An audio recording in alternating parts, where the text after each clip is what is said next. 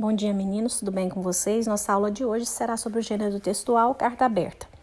A carta aberta integra os gêneros textuais norteados pelo caráter argumentativo, não somente argumentativo, nós veremos mais adiante, cuja principal característica é permitir que o emissor exponha em público suas opiniões e reivindicações acerca de um determinado assunto.